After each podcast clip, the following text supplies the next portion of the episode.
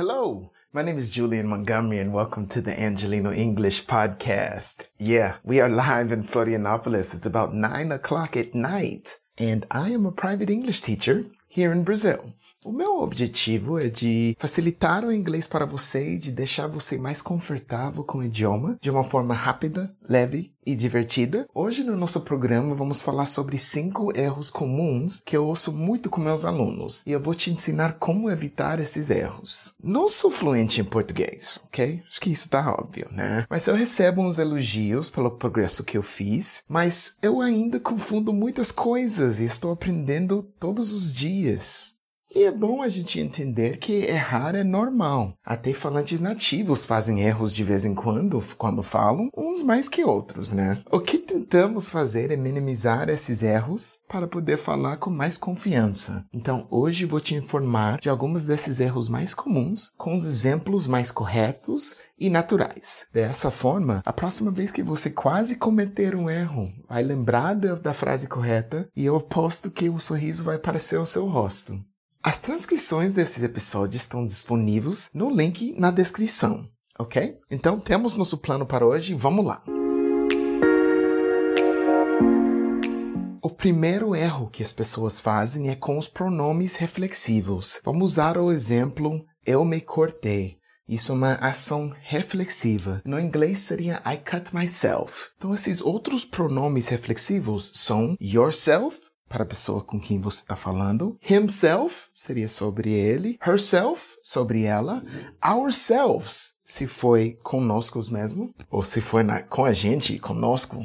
Com nós. Você entendeu? Yourselves seria se você estava falando para umas pessoas, um grupo de pessoas, né? Aí themselves seria para eles ou elas ok? Um outro uso desse pronome reflexivo seria para enfatizar uma frase, né? Então, por exemplo, se eu quero falar eu mesmo construí essa casa, I built this house myself. Mas o uso com esses pronomes é com a preposição by. Quando a gente coloca by antes do pronome, isso quer dizer que a gente fez a coisa sozinho. Então, se você quer falar ela trabalha sozinho, ou ele trabalha sozinho, né? Seria she works by herself or he works by himself. Ok?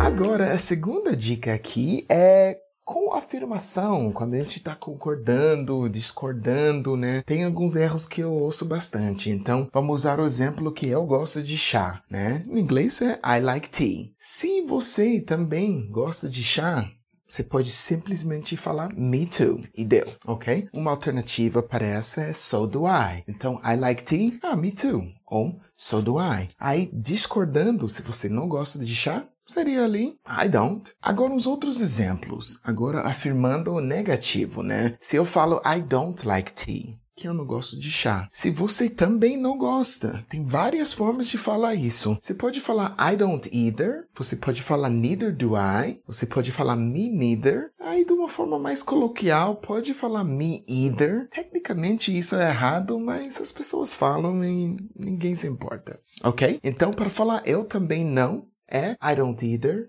neither do I, me neither ou me either.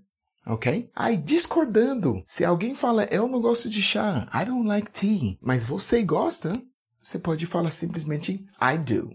Então, I don't like tea, I do. Né? Seria que você gosta, ok?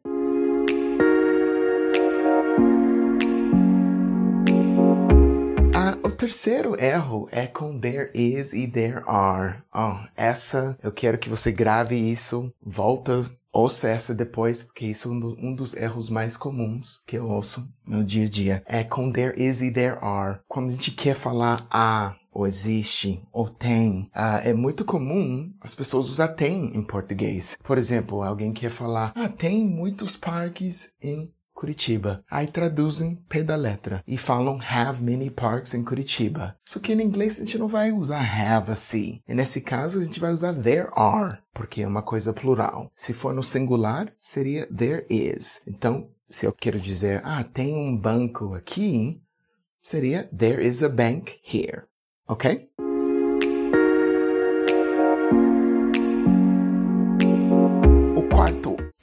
Que eu ouço muito tem a ver com os verbos say e tell. Say a gente traduz mais como dizer e tell é um pouco mais como contar, ok? Primeiro, com say, a gente usa say ou says, né? Se é he ou she. I say, you say, he says, she says, ok? A gente usa essa no presente para falar de algo da rotina ou uma declaração que a gente acredita que seja verdadeira, ok? Então, se alguém quer dizer, ah, ele diz que ele trabalha na segunda-feira à noite, seria he says he works on Monday nights. Outro exemplo, eles dizem que é o melhor restaurante. Seria They say it's the best restaurant. Agora no passado, said é o passado de say e told é o passado de tell. Então said to com esse to ou told pode ser usado para relatar algo que alguém te contou. Told com um pronome. Told me, told him, told her. Ok? Por exemplo, ela nos disse que a reunião é amanhã seria She said to us that the meeting is tomorrow ou She told us that the meeting is tomorrow. Eu diria que esse com told é um pouco mais comum do que com said to.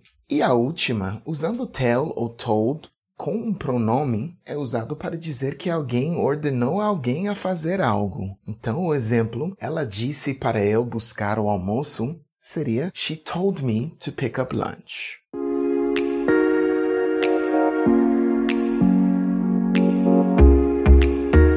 E agora o último erro por hoje. To versus until. Né? Essas duas palavras, to e until, são usadas como até no português, né? E a gente usa para falar de limites. To é usado para falar na direção de, né? apontando alguma direção. A gente usa antes do lugar. E until é para tempo, até a hora que algo aconteça. Então, se você quer falar para alguém caminhe até o banco, seria walk to the bank. Ok? Agora, trabalhe até seis horas seria work until six o'clock. Viu a diferença? Então, por enquanto é isso para esse episódio do Angelino English Podcast. Muito obrigado pela companhia, pela sua atenção hoje. Espero que tenha gostado das dicas sobre os erros comuns que as pessoas cometem em inglês e agora vai poder evitá-los.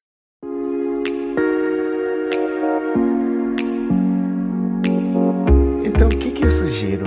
Você pode baixar a transcrição desse episódio ou pegue um caderno e caneta, volta a escutar os erros e anote eles para estudar depois. Lembra que é uma jornada muito longa essa sua com inglês, então a gente sabe que não vai ser uma coisa, ah, em três meses vou ficar fluente. É uma coisa que vai durar mais tempo, mas aos poucos é possível chegar à fluência. Então lembre também de simule a imersão, né? Tenta ter o máximo possível de contato com o idioma no seu dia a dia. Ok? O que você achou do programa de hoje? Por favor, se tiver algum feedback, pode entrar em contato com a gente. Eu quero ouvir, eu quero saber que você gostou, que você não gostou. Estou começando, né? Tudo isso é novo para mim. Eu não sei o que eu estou fazendo. Então, qualquer feedback de vocês seria bem-vindo ok? Uh, também, pretty please, please, please, não deixe de assinar o podcast no Spotify, ou Apple Podcasts, ou Deezer, onde, onde você baixar seus podcasts, ok? E me ajuda a espalhar a palavra, né? De contar para as pessoas que estão estudando inglês de ouvir esse nosso podcast aqui. Então, até logo. E no próximo episódio eu vou te dar mais umas dicas legais. E nesse eu vou falar um pouquinho sobre a cultura norte-americana, né? Umas, umas coisas que talvez você não sabia antes, né? Então, thank you very much for listening. That's all for now. I'm out.